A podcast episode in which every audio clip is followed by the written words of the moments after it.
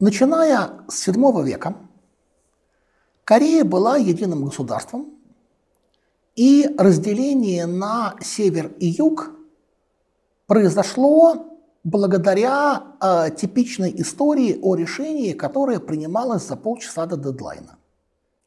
Когда Советский Союз вступил в войну с Японией, чьей колонией была Корея, никто не ожидал, что японская квантунская армия посыплется так быстро. Соединенные Штаты ожидали окончательного завершения японской кампании в конце 1946 года или даже в 1947 после 10 атомных бомб. И поэтому, когда стало понятно, что Япония падет вот-вот, нужно было срочно э, придумывать, что делать, и рисовать какие-то контуры будущего раздела мира. В итоге 11 августа представители армии, флота и Госдепартамента Единого Министерства обороны в США тогда еще не было. Провели бессонную ночь, ни о чем не договорились. И э, два офицера, Чарльз Боунстил и Дин Раск, один из них работал в Госдепартаменте и потом даже стал госсекретарем, получили полчаса карту от National Geographic – и необходимость что-нибудь за них придумать. Поэтому идея была достаточно проста. Маньчжурию мы отдаем Советскому Союзу, потому что русские и так уже там. Вся Япония остается под Соединенными Штатами, и это очень важно, потому что на тот момент всех волновала не столько Корея, сколько возможность для Советского Союза высадиться на Хоккайдо. Так мы пропустили красивый вариант альтернативной истории, когда вместо одной Японии было бы две, и красная включала бы в себя Хоккайдо, Курилы и Сахалин. Но об этом не будет больше в этой саге. Что же до Кореи, то про нее обе стороны знали очень мало. И в основном э, то, что там, конечно, есть национально-освободительное движение, но вообще-то это японская колония, и более того, даже не колония – Корею фактически интегрировали в состав метрополии. При этом серьезных корееведов в Соединенных Штатах к этому времени не было совсем. А в Советском Союзе старшее поколение по ряду причин попало под репрессии, младшее еще не успело встать на ноги. И поэтому скорее было принято решение, которое показалось самым простым. Мы порежем ее по 38-й параллели. Во-первых, потому что это выглядит как разделение на равные части, но при этом на юге столица в два раза больше населения. А во-вторых, потому что войска в северной части Кореи подчинялись командованию Квантунской армии, а в южной – командованию метрополии. И с учетом того, кому отходят Манчжурия и Япония, логично сделать так, чтобы капитуляцию принимали те же. При этом надо понимать, что в августе 45-го про холодную войну еще никто не думал. И разделение на оккупационные зоны воспринималось как чисто временное. Московское совещание министров иностранных дел декабря 1945 года предполагало, что э, после того, как пройдет период опеки, в Единой Корее пройдут выборы, которые определят будущее этой страны. Понятно, что а, каждая из сторон имела свой козырь в рукаве. Американцы ставили на элиту, большая часть которой были христианами, и с точки зрения ценностей ориентировались на США. Советский Союз ставил на естественный левый уклон после освобождения от колониального ига. Тем не менее, уже в первой половине 1946 года тренд на консенсус между великими державами начинает уступать место тренду на конфронтацию, и советско-американская комиссия, которая должна была улаживать сложные вопросы, начинает буксовать из-за взаимного недоверия. Опять же, Соединенные Штаты уже начинают играть любопытные игры. Например, а, в будущее собрание должны войти депутаты от демократических партий. Во-первых, количество членов этих демократических партий по американским спискам почему-то превысило взрослое население Кореи. Во-вторых, в демократы записывали всех, даже тех, кто выступал против опеки, и за немедленную независимость, ну, потому что они называли себя демократическими. Советский Союз это не устраивало. Зато подобная ситуация вполне устраивала одного из южнокорейских лидеров, Ли Сэн Мана, будущего президента Республики Корея.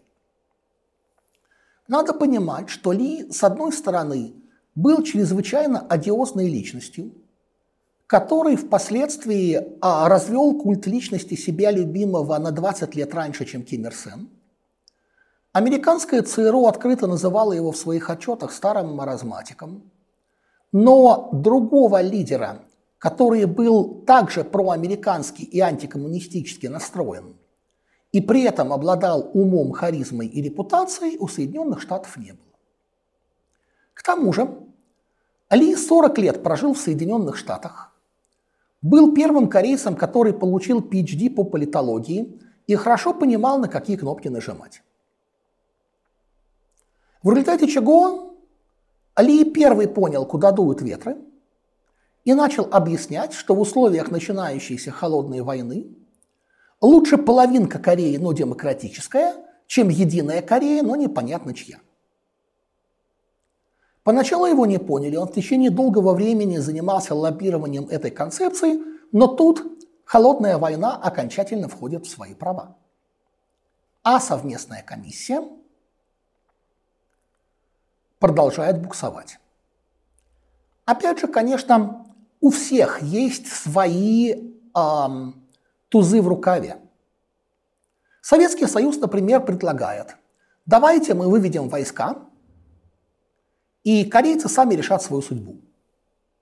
Разумно звучащее предложение, если не считать того, что на севере советская сторона серьезно занималась строительством государства, а на юге по ряду причин был изрядный бардак, и понятно, как развернулась бы ситуация после вывода американских войск, на которых многое держалось. С другой стороны, американское предложение тоже вполне разумно звучащее – Давайте в парламенте Объединенной Кореи количество депутатов будет не пополам на пополам, а пропорционально численности населения. Ура, у американцев в два раза больше депутатов. В итоге, когда стало понятно, что решения московского совещания все равно не выполняются, американцы передают корейский вопрос в ООН.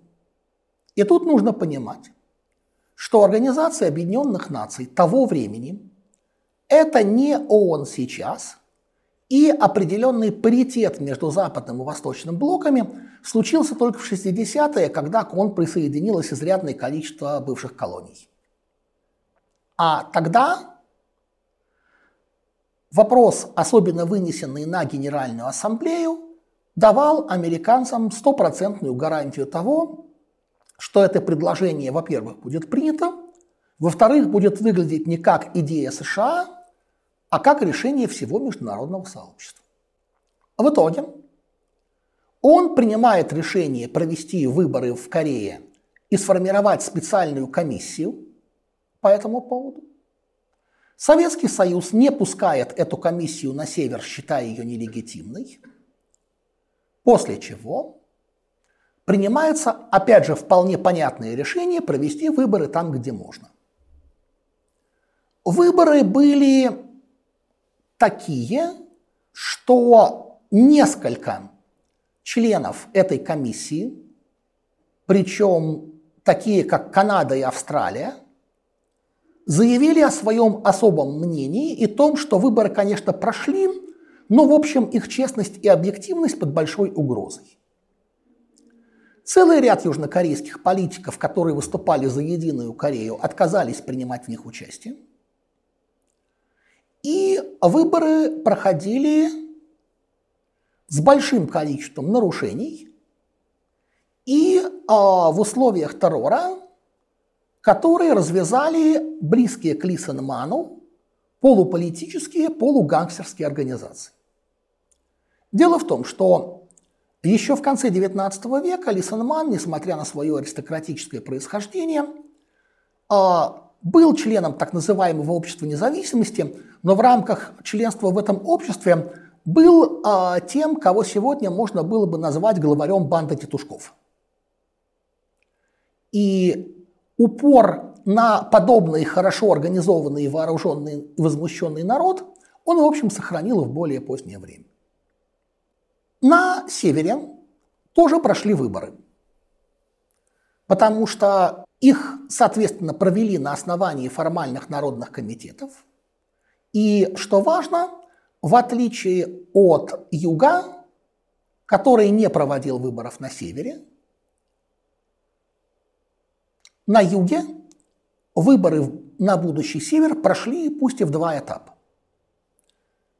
И в результате сначала юг, а потом север объявили о создании государства. Юг сделал это 15 августа, север 9 сентября. При этом южане унесли с собой копирайт на традиционные символы. На неотретушированных фотографиях, которые касаются севера в 45-48 годах, вполне виден белый флаг с великим пределом и триграммами, который сейчас воспринимается только как южнокорейское наследие. Северянам пришлось придумывать свою символику изначально. И в результате Юг мог сказать, мы легитимны, потому что мы провозгласились раньше и нас признала ООН.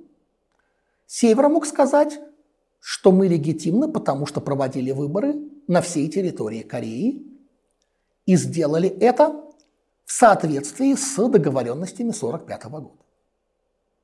При этом, разумеется, каждая сторона считала другую половинку марионеточным режимом, который вот-вот падет, пребывая в уверенности, что весь народ за нас.